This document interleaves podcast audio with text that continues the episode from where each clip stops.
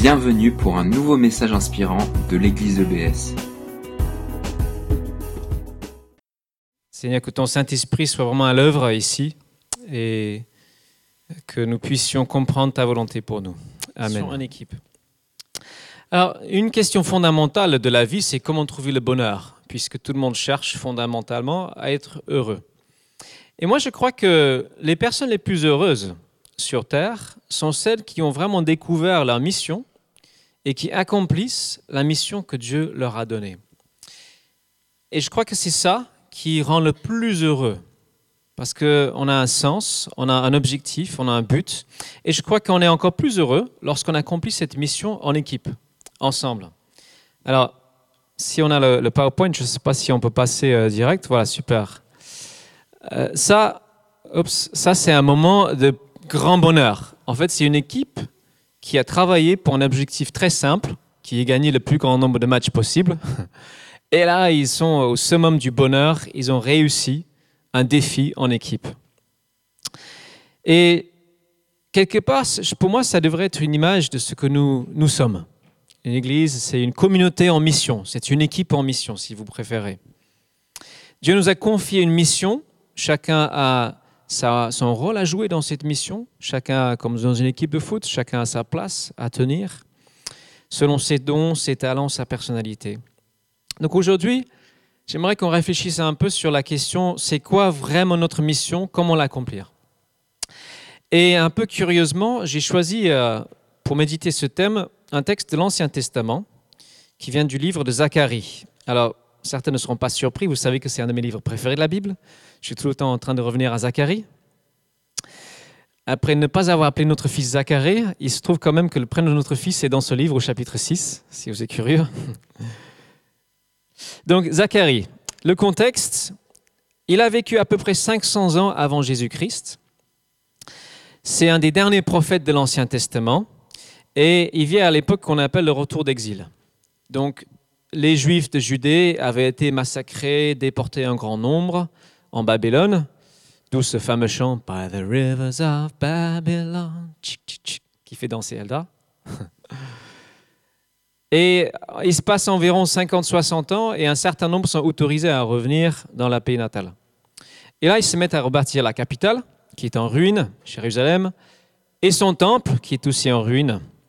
Ce temple qui est le centre de la vie spirituelle, culturelle mais c'est un peuple qui est peu nombreux et qui est facilement découragé dans sa tâche. Donc je vais inviter euh, Sage à venir euh, faire la lecture de, Zacharie chapitre 8. Et on va lire dans la version du Summer, à partir du verset 1 jusqu'au verset 17, pour ceux qui veulent suivre dans la Bible. Sinon, on va aussi projeter sur l'écran.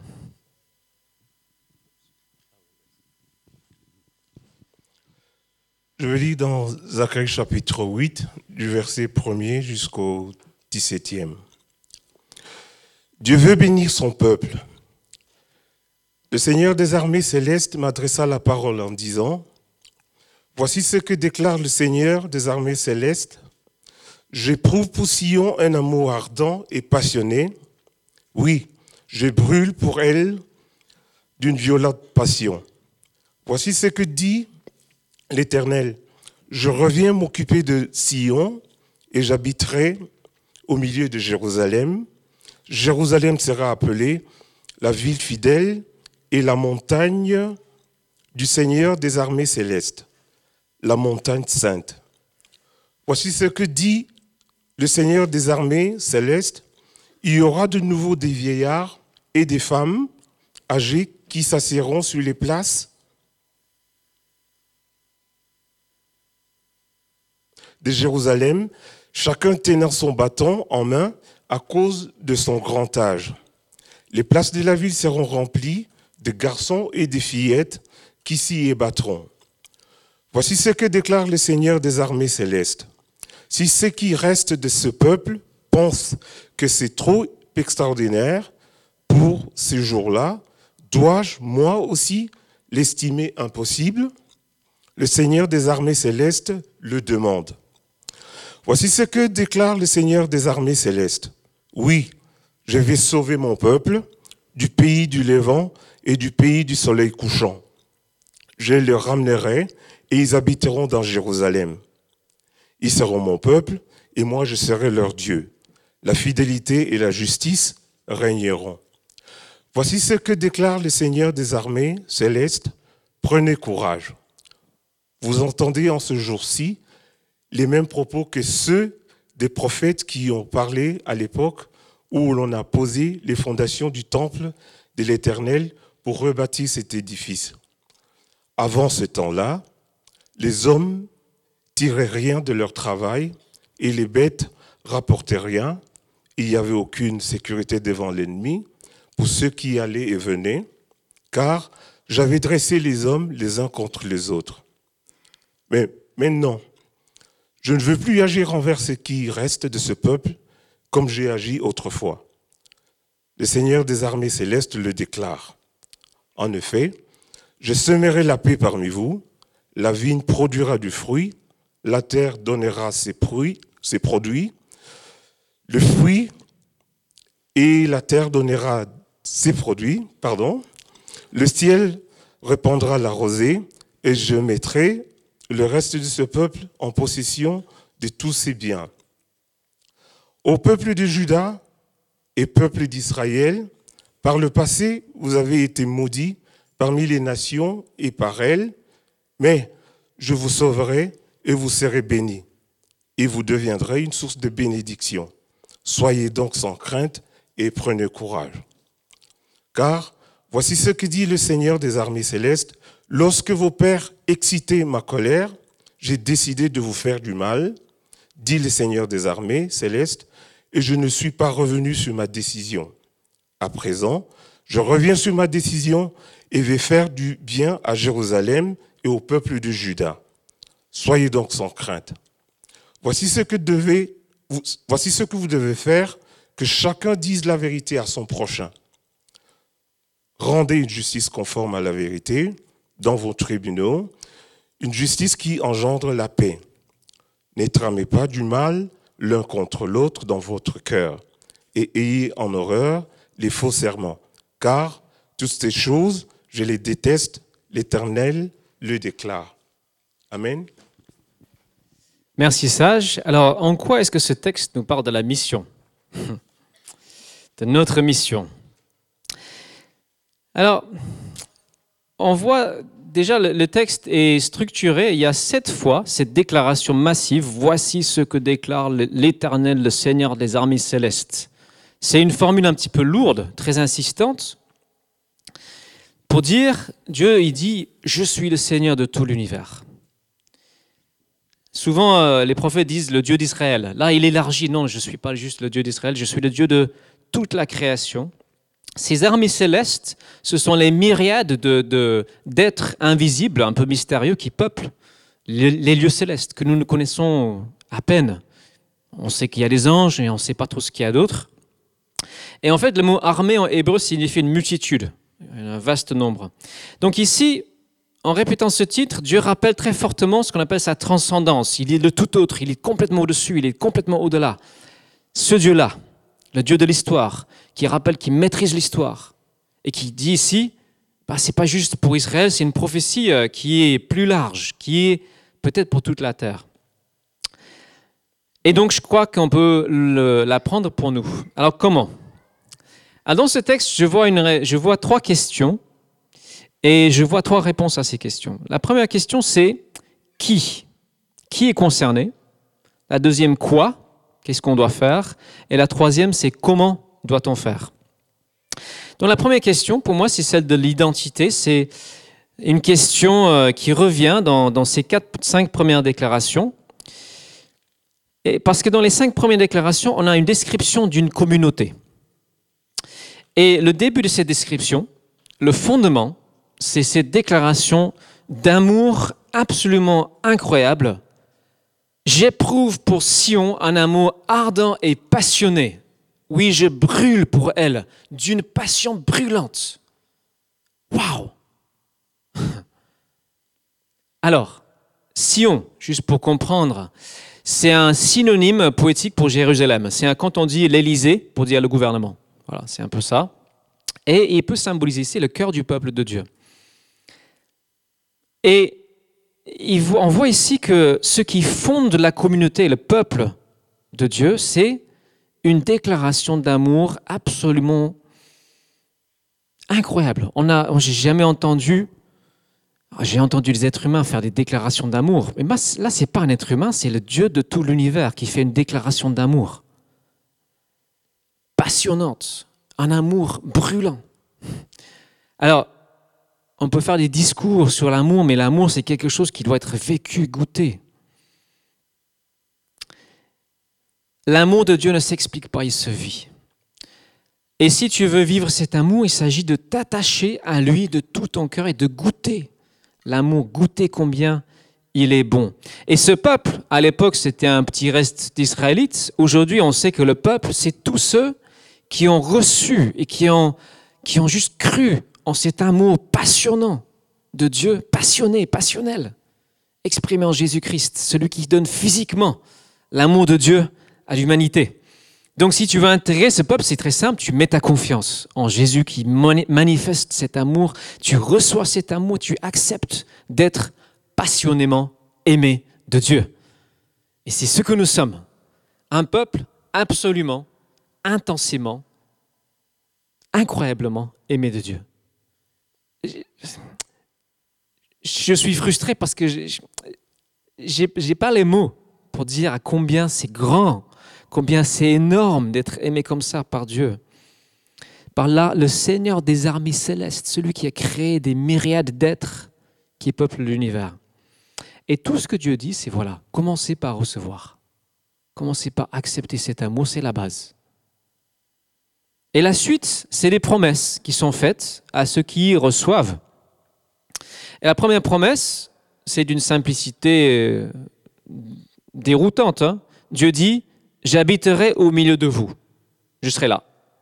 Je suis le Dieu de tout l'univers, mais je serai au milieu de vous. C'est comme si on essayait de concentrer tout ce qui est sur la terre dans une boîte à allumettes, sans écraser les allumettes. Ça, c'est Dieu avec nous. Et la promesse ici a été réalisée d'abord pour la génération qui a entendu quand ils ont fini de bâtir le temple. La présence de Dieu se manifeste de façon particulière. Elle se manifeste encore plus pleinement le moment où Jésus, Dieu incarné, pose les pieds sur la terre et Dieu se met parmi l'humanité. Aujourd'hui, cette promesse se réalise, comme dit Jésus. Chaque fois qu'il y a deux ou trois rassemblés en mon nom, je suis là. Jésus est là tout de suite, là maintenant. Il est là, on ne le voit pas, mais il est là et on sait qu'elle sera pleinement réalisée le jour où il reviendra et tout œil le verra, il sera visible. Cette présence sera absolument devant nos yeux et là, cette promesse sera accomplie dans, toute sa plénitude. Et donc nous, nous sommes le peuple de la présence de Dieu. Et encore une fois, je n'ai pas les mots pour dire quel point, à quel point c'est un privilège d'être ce peuple parmi lesquels Dieu se plaît à être. Il n'y a pas de raison. C'est juste sans explication. Dieu a décidé de se rendre présent comme ça. Et c'est ça que nous cherchons, célébrons, fêtons. C'est avant tout la présence de Dieu parmi nous. J'aime beaucoup, le psaume 105, verset 4, qui dit euh, aspirer à vivre constamment en sa présence. Donc, première promesse, je serai avec vous. Encore une fois, très simple. Deuxième promesse qui découle de la première, Dieu dit qu'il y aura de nouveau des vieillards des femmes âgées euh, qui sont là avec des garçons et des fillettes. Alors, il ne faut pas oublier ici, il parle à un peuple qui était ravagé par la guerre, l'exil, etc. Et beaucoup de jeunes avaient été tués, beaucoup de vieux n'avaient pas survécu aux catastrophes, etc. Et c'est vrai qu'on n'est pas dans cette même situation.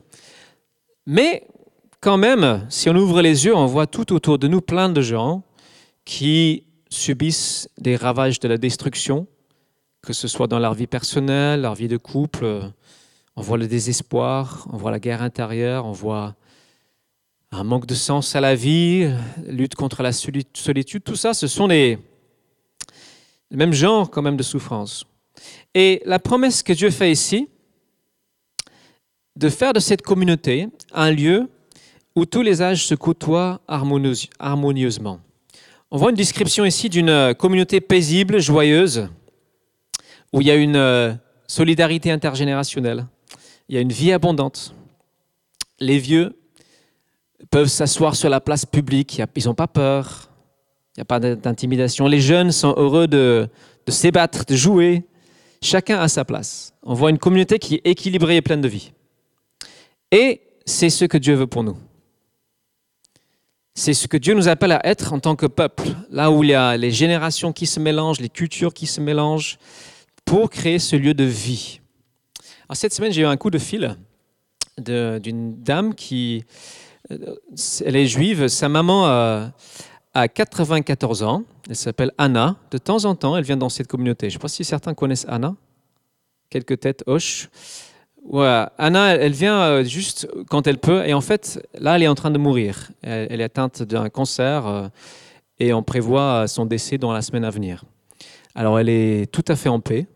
Euh, sa fille me dit, oh, elle est pas de problème, je vais retourner voir Jésus, ça va être super. Et elle m'a demandé quelque chose. Elle me dit, il y a un jeune homme dans votre communauté qui, à chaque fois qu'il la voit, la serre dans ses bras. Et avant de mourir, elle a un souhait, c'est que ce jeune homme revienne la voir et la serre de nouveau dans ses bras. C'est Yannick. Il n'est pas là aujourd'hui. Hein. Donc j'ai mis en contact avec Yannick. Yannick est allé la voir à l'hôpital pour la serrer dans ses bras juste une dernière fois. Et pour moi, ça c'est une réalisation de cette promesse. Et je crois que c'est un défi pour nous, hein, et je pense qu'on peut tout de suite après le culte mettre en pratique. Hein. Pourquoi pas après le culte Prenez du temps pour parler avec quelqu'un qui n'est pas de votre génération ou pas de votre culture, pour qu'on puisse arriver à ce genre de communauté-là. C'est ce que Dieu veut. Et la deuxième chose dans cette promesse, à l'époque où Zacharie parle, Jérusalem est plus qu'à moitié vide. C'est en ruine, c'est vide. Et promis qu'elle sera remplie. Et moi, personnellement, je prends ça pour nous aussi.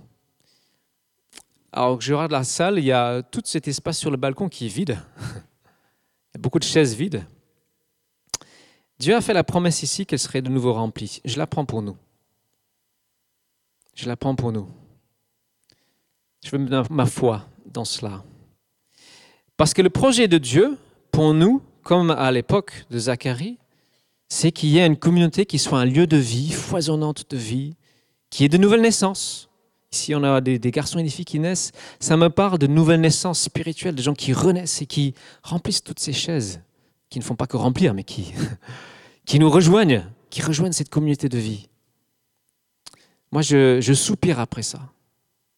Et ce que Dieu demande après, c'est au peuple de faire confiance, parce qu'il vient de faire deux grosses promesses, et il lance le défi, il dit, oui, je sais que vous aurez du mal à, croire. Vu les circonstances actuelles, ça paraît improbable. Est-ce que ce, qui reste de ce peuple pense que c'est trop extraordinaire Il dit. Mais non, je suis le Seigneur des armées célestes. Je suis Dieu. Ce n'est pas un doux rêve. Je mets les choses en marche pour que ça s'accomplisse. Et votre première, première tâche, c'est de me croire, c'est de me faire confiance, c'est de croire mes promesses. Alors, personnellement, je pense ça pour un défi, parce que je vois tout ce qu'il y a à faire, tout ce qu'il y aurait à, faire pour arriver à, cette promesse prophétique. Mais je veux commencer en comptant vraiment sur Dieu pas juste sur ce qu'on va faire, mais vraiment dans la prière, dans, dans mon cœur, dans notre cœur, faire confiance à Dieu pour qu'il construise, pour qu'il sa présence soit manifeste parmi nous et qu'il y ait cette vie en abondance. Et cette première section sur euh, ce que j'appelle sur qui, qui est concerné, se termine encore une fois sur une promesse. Et là, Dieu termine avec euh, encore cette parole, ce que je vais faire pour vous.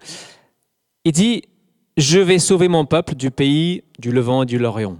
Je les ramènerai.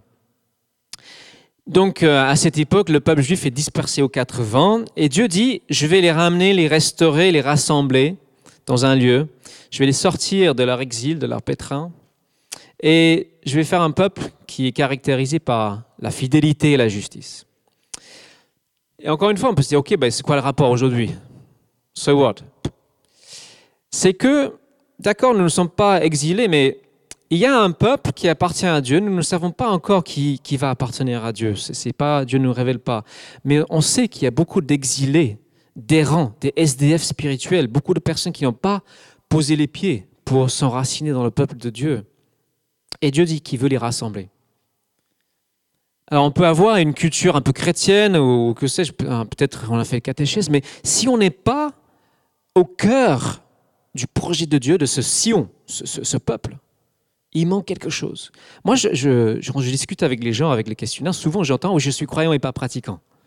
Ça me fait rire. C'est comme si tu dis, oui, je suis joueur de foot professionnel, mais je ne pratique pas. mais si tu es joueur de foot professionnel, tu es dans une équipe, tu joues. Bon, tu peux te blesser un temps, mais tu joues. Sinon, tu n'es pas joueur de foot professionnel. On doit être au cœur de l'équipe. En équipe, ensemble. Il y a beaucoup de gens qui sont en errance spirituellement, sans rattache. Et même si euh, ils ont une famille, souvent c'est la catastrophe. Et Dieu dit si je vous sauve, c'est pas juste individuellement, c'est pour que vous formiez ensemble un peuple. Je vous rassembler. Dieu sauve les gens pour qu'ils intègrent une communauté où il y a sa présence, cet amour absolu manifesté en Jésus, cette communauté où il y a une vie abondante. Donc tout ça, pour moi, répond à la question qui est concerné. Et nous sommes concernés. Question d'identité. Alors moi, j'ai une identité un peu complexe. Je suis anglais. J'ai vécu jusqu'à 24-25 ans en Angleterre. Enfin, quoique, non, j'ai aussi vécu en Écosse pendant 5 ans. Mes meilleurs amis sont écossais. Je suis là en France il y a 17 ans. Maintenant, je suis en Alsace. Alors, ça fait quoi? En Alsace, euh, Cynthia a, dit l'autre jour, après deux mois en Alsace, elle dit Ah oui, ma sœur va venir de France. C'était un lapsus. Mais ma véritable identité, c'est Dieu et c'est son peuple au destin éternel. Si quelqu'un a Dieu dit Viens, pose tes pieds, pose tes pieds dans ma présence, là où je manifeste ma présence avec mon peuple. Attache-toi à ce peuple qui est tellement imparfait encore, mais qui est en chemin, et former ensemble une communauté où les jeunes et les vieux sont ensemble, les noirs et les blancs sont ensemble, les Alsaciens et les non-Alsaciens sont ensemble, et dans cette communauté, chacun est appelé à remplir une place, pas juste une chaise. Alors on peut regarder toutes les chaises vides et se dire, oui, Seigneur, il faut que ça vienne. Alors, voilà pour la question qui est concernée. Alors, c'était la plus longue partie. Ensuite, qu'est-ce qu'on fait quand on sait qui on est, un peuple passionnément aimé de Dieu Qu'est-ce qu'on fait? Alors, la suite, Dieu lance un défi à son peuple. C'est au verset 9, euh, et il dit, prenez courage.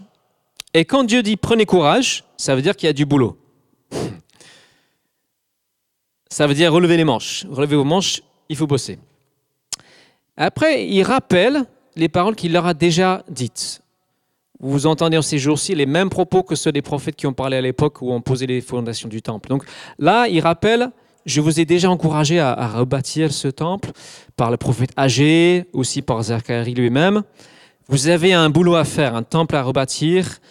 Euh, et nous ici, nous avons un temple spirituel à bâtir ensemble. Et il dit courage, courage. Bâtissez ce temple. Alors pour nous, ce n'est pas les pierres littérales et physiques, on sait que ce sont les personnes. Le bâtiment, c'est les personnes.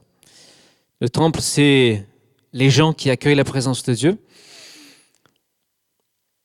Et il ne faut pas oublier qu'à cette époque, les gens se décourageaient facilement. Il y avait beaucoup d'opposition, ils n'étaient pas nombreux, ça ne se passait pas aussi bien qu'avant. Ils se souvenaient de l'ancien temple qui était beaucoup plus joli. Ils avaient en tête le produit fini, ils étaient sur un chantier. Le chantier, c'est n'est pas aussi joli qu'un produit fini. Et Dieu dit non, courage, courage, vous êtes dans ma volonté. Et la suite, il rappelle les difficultés. Hein. Avant qu'il se remette à rebâtir le temple, il dit, euh, voilà, il n'y avait pas de sécurité, il n'y avait pas de fruits de votre travail, il y avait du conflit entre les personnes.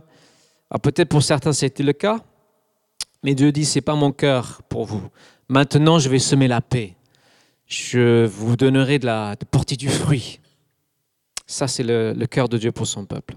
Donc, tout ça, c'est un peu la préambule. Et ensuite, c'est quoi la mission?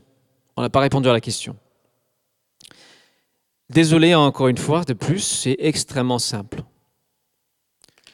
verset 13, vous serez porteur de bénédiction. C'est le cœur de notre mission. Je vous ai béni pour que vous soyez en bénédiction. Oui, rien de plus compliqué que cela. Si Dieu t'a béni, c'est pour que tu sois en bénédiction. Si Dieu t'a béni, c'est pour que tu sois en bénédiction. Alors peut-être que certains ont l'impression que leur vie est maudite. Ils ne voient pas cette bénédiction. C'est vrai que, en fait, toute vie en dehors de Dieu est coupée de la source de bénédiction. Donc on peut dire que c'est maudit. Tant que nous ne vivons pas en Dieu, pour Dieu, avec Dieu, pleinement en lui, nous ne pouvons pas connaître sa pleine bénédiction. La bonne nouvelle, Paul dit dans Galates, c'est que Jésus-Christ a porté la malédiction pour nous. On peut relire Galates 3, verset 13-14. Christ nous a libérés de la malédiction que la loi faisait peser sur nous en prenant la malédiction sur lui à notre place. Alors la malédiction de la loi, c'est aussi euh, la loi de notre conscience. Nous avons tous désobéi à cette, ce petit, ce petit euh, comment dire, petit, je dirais, résidu, écho de Dieu, euh, écho de la voix de Dieu dans, notre tête. On a tous désobéi à cette loi. On est tous donc sous une malédiction. Mais celui qui s'attache à Christ est libéré, comme on a chanté. Et du coup, il est porteur de bénédiction. Quelles que soient ses circonstances ou ses impressions, il porte une bénédiction immense. Et il est appelé à étendre cette bénédiction. Et Paul ici rappelle que à la base de la base de la base, la première personne à qui Dieu vraiment se révèle, c'est Abraham. Il dit à Abraham dans Genèse 12, versets 2 et 3, euh, Tu deviendras une source de bénédiction pour l'autre. Toutes les familles de la terre seront bénies à travers toi. Et nous, nous sommes ceux qui ont bénéficié de cette bénédiction. Hein, euh, la, semence d'Abraham, c'est Jésus-Christ qui apporte cette bénédiction sur la terre entière, et nous avons reçu, et donc nous sommes appelés à être en bénédiction là où nous sommes, dans la nation où nous trouvons. Donc la question est simple, c'est à qui es-tu en bénédiction? À qui sommes-nous en bénédiction? Et c'est la mesure de notre accomplissement de notre mission. Très simplement. On peut poser euh, quelques questions. je parle d'être en bénédiction, pas juste dans notre cercle familial ou euh, cercle d'amis proches, cercle d'église. Je parle encore plus au dehors, au-delà, aux exilés, à ceux qui sont encore loin. Par exemple, alors quelques, quelques questions qu'on peut se poser, hein, juste pour essayer de concrétiser les choses. À qui est-ce que j'ai offert un cadeau récemment? Merci à tous ceux qui ont offert un cadeau pour Toby, hein, on est vraiment très reconnaissants. À qui est-ce que tu as offert un café, pris un peu de temps? À qui est-ce que tu, qu'est-ce que tu as invité pour un repas? Ce sont des choses vraiment simples. Et puis la plus grande, la plus grande bénédiction qu'on peut apporter, c'est, c'est partager cette vie en nous. On sait très bien qu'on ne sera pas forcément euh, toujours bien reçu. On sait pas que, on sait que Jésus, la plus grande bénédiction de tous les temps, n'a pas été bien reçu. C'est pas ça qui compte, mais c'est d'être en bénédiction. On peut se poser la question ensemble. Alors, nous avons certaines manières de bénir. L'aide alimentaire, l'association, Action Quartier. Alors hier, on était sortis, on était quatre dans le quartier. C'était très chouette. En fait, euh, Thomas et Aurélie avaient vraiment euh, à cœur de créer plus de relations avec les enfants et les parents. Et on a pris dans ce sens avant de partir. Je sais qu'il y a aussi certaines personnes qui priaient pour nous. Et comme toujours, il s'est mis à pleuvoir à 16h, au moment de la fin, mais pas avant. Et on a vraiment euh, vu des relations se créer. Dans, très simplement, c'était très clair, une réponse à, la prière. On a mentionné les sorties dans le quartier euh, samedi prochain l'après-midi. Il y a l'émission aussi auprès des enfants. Hein. J'inclus PEPS aussi parce que c'est euh, c'est vraiment une bénédiction que vous apportez aux enfants. Donc, Question, à qui es-tu? À qui sommes-nous en bénédiction? J'ai envie de lancer un, petit défi, alors peut-être que ce n'est pas ça qui vous parlera le plus, mais pourquoi pas, pour concrétiser la mission, la réduire à un acte simple, comme par exemple cette semaine, invite quelqu'un à prendre un café et pose-lui la question, comment ça va vraiment? Peut-être qu'on aura l'occasion de prier pour la personne, de l'encourager, de la bénir. Donc voilà pour notre mission. Et cette partie se termine sur une parole, euh, encore une fois, Dieu reste simple, hein, qui les encourage de nouveau. Soyez sans crainte et reprenez courage. Nous pouvons être découragés dans notre mission parce que peut-être, c'est mon cas, hein, souvent je, suis frustré par la lenteur, je, trouve que les choses ne vont pas assez vite, je trouve que je veux porter du fruit mais ça ne vient pas encore, je veux que nous portions des fruits mais c'est... Voilà, je, suis, je vous avoue, je suis souvent frustré. Mais Dieu me parle et, il nous dit aussi, non, reprenez courage. Votre mission n'est pas compliquée. Oui, vous pouvez être découragé par moments, être dans le doute, être dans la difficulté, mais reprenez courage. Allez. Voilà. La dernière question, c'est comment Alors, on a déjà réfléchi un petit peu, comment concrètement, mais comment dans l'état d'esprit, dans, dans la manière. Donc, on va conclure avec cette partie comment? Donc, qui? Nous sommes un peuple passionnément, ardemment aimé de Dieu, sans raison. Quoi? Il nous a bénis, soyons en bénédiction. Comment? Alors, je, trouve la dernière partie de ce passage est ce que j'appelle un, appel à l'authenticité. Dieu commence en rappelant que par le passé, euh, il avait fait du mal à son peuple. En fait, il a, il a jugé son peuple pour ses désobéissances. Il rappelle qu'il est Dieu, qu'il est Père, qu'il discipline et qu'il nous fait subir parfois les, actes, pardon, les conséquences de nos actes. C'est normal. Il doit nous, faire comprendre les choses. Il rappelle encore une fois son désir de bénir. Je décide de faire du bien à Jérusalem. Et ensuite, elle a dit comment vivre ensemble, les relations dans cette communauté restaurée. Et il y a un accent très fort sur la vérité, ou on peut dire sur l'authenticité. Que chacun dise la vérité à son prochain, rendez une justice conforme à la vérité, ne tramez pas de mal, donc pas de, motivation cachée, et on aura les faux serments, ayez la fausseté en horreur. Et c'est ça qui, que Dieu dit, voilà, soyez authentique, soyez un lieu de vérité. Et ça, c'est pas facile, parce que la vérité, euh, parfois fait mal. Euh, c'est pas toujours facile de faire confiance. Ça sous-entend la confiance. Et la confiance, ça vient avec le temps. Donc, l'authenticité, c'est quoi? Bah, Ce que ce ne sait pas, ce n'est pas, c'est de déballer tous ces problèmes au premier venu. Euh, ça, c'est autre chose. c'est pas non plus euh, faire aucun effort pour corriger ses défauts, dire ouais, je suis comme ça, faut faire avec. Ça, c'est juste un manque d'amour. Donc, c'est quoi? Je réfléchis encore. Je crois que c'est être le plus vrai possible les uns avec les autres, dire nos craintes, dire nos faiblesses, confesser nos besoins, que ce soit dans les relations purement amicales, dans ce que j'encourage chacun, s'il peut, à, vivre un groupe de croissance. Ça, c'est un lieu bien privilégié. Hein. On, on, se confesse les uns aux autres, on confesse nos besoins, nos difficultés. Dans nos home groups, c'est aussi des lieux d'authenticité. Et apprendre à être vrai. Ça va prendre du temps.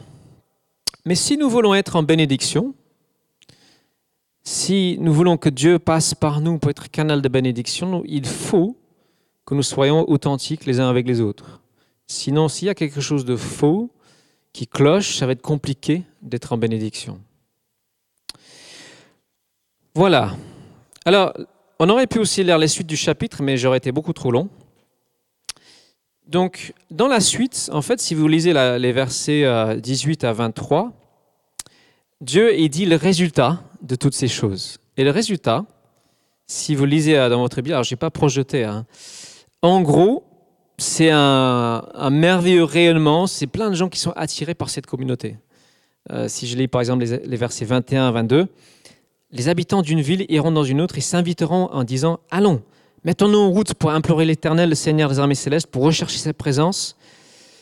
Et on leur répondra, oui, moi aussi je veux y aller. Des peuples nombreux et des nations puissantes viendront rechercher la présence du Seigneur des armées célestes ici. Et c'est ça le but. Que de nombreuses personnes viennent chercher la présence du Dieu de tout l'univers parmi nous. Amen. Donc, en conclusion, merci Seigneur de nous avoir aimés sans raison, passionnément et à la folie. Maintenant, à qui concrètement suis-je en bénédiction? À qui sommes-nous en bénédiction? Est-ce que je bénis en disant la vérité avec amour? Est-ce que je bénis en disant cette vérité merveilleuse qu'est l'Évangile? Jésus-Christ venu pour nous sauver, nous bénir, nous mettre en Dieu. Même si, voilà, ça ne plaît pas à tout le monde, ça c'est sûr, même si certains vont nous rejeter. Nous sommes cette communauté, je termine avec une image, j'aime bien cette image, une communauté en mission. Chacun a sa part à jouer, chacun a son rôle à remplir. On voit là, il y a des couleurs différentes, des tailles différentes, des âges différents. C'est ça. Et chacun est animé par ce cœur qui bat. Alors, je ne sais pas si ça se voit sur l'écran, mais il y a un cœur qui bat au, au cœur de chaque personne ici cette cœur pour bénir les autres. Donc, demandons cette semaine, peut-être lundi matin, demain, peut-être commençons notre temps de prière, Seigneur, mets-moi à cœur quelqu'un que tu veux bénir dans mon entourage. Imaginons si on était tous beaucoup plus préoccupés par la question comment puis-je être en bénédiction que par la question comment est-ce que je peux obtenir plus de bénédictions? Bien sûr, Dieu aime bénir, on l'a vu, c'est son cœur. Mais le but, c'est de faire de ceux qui sont bénis une source de bénédiction. Et j'aime imaginer l'impact. Si chacun, vraiment, on prend au sérieux notre mission à un niveau individuel, cette semaine, dans mes relations, mes collègues, mes voisins, mes, amitiés, qui est-ce que je peux bénir?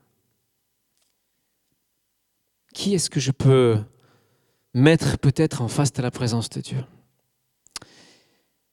Nous allons euh, terminer ce culte avec un, petit temps de prière. Je vous invite donc à, prier. J'invite aussi l'équipe de louange à revenir. Si vous voulez bien, euh, on va reprendre euh, je pense qu'on on peut reprendre le chant Comment te dire merci pour dire de nouveau notre reconnaissance.